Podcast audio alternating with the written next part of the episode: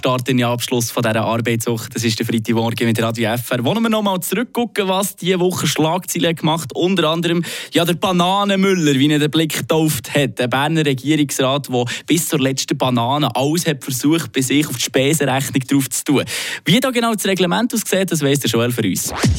Eine Portion Wissen für einen starken Tag. Schlauere Tag mit Radio FR. Es ist in fast jeder Schweizer Zeitung Thema. Die Spesenabrechnungen der Regierungsräte aus Bern.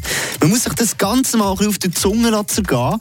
Im Jahr 280.000 Franken verdienen. Dann bekommst du noch jeden Monat knapp ein bisschen unter 700 Franken Spesengeld. Und dann wird zusätzlich noch jede kleine Banane obendrauf abgerechnet. Das hat für rote Köpfe gesorgt.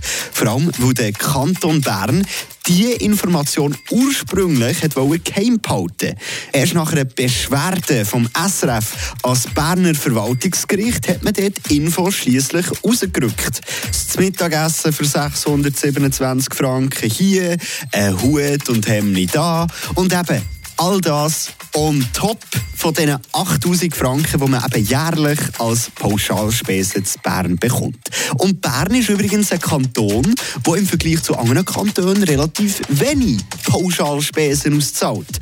Am meisten bekommen Regierungsräte aus Genf. Dort bekommt man 34.000 Franken Pauschalspesen jährlich über. Und im Kanton Fribourg bekommt man am zweitmeisten Pauschalspesen über.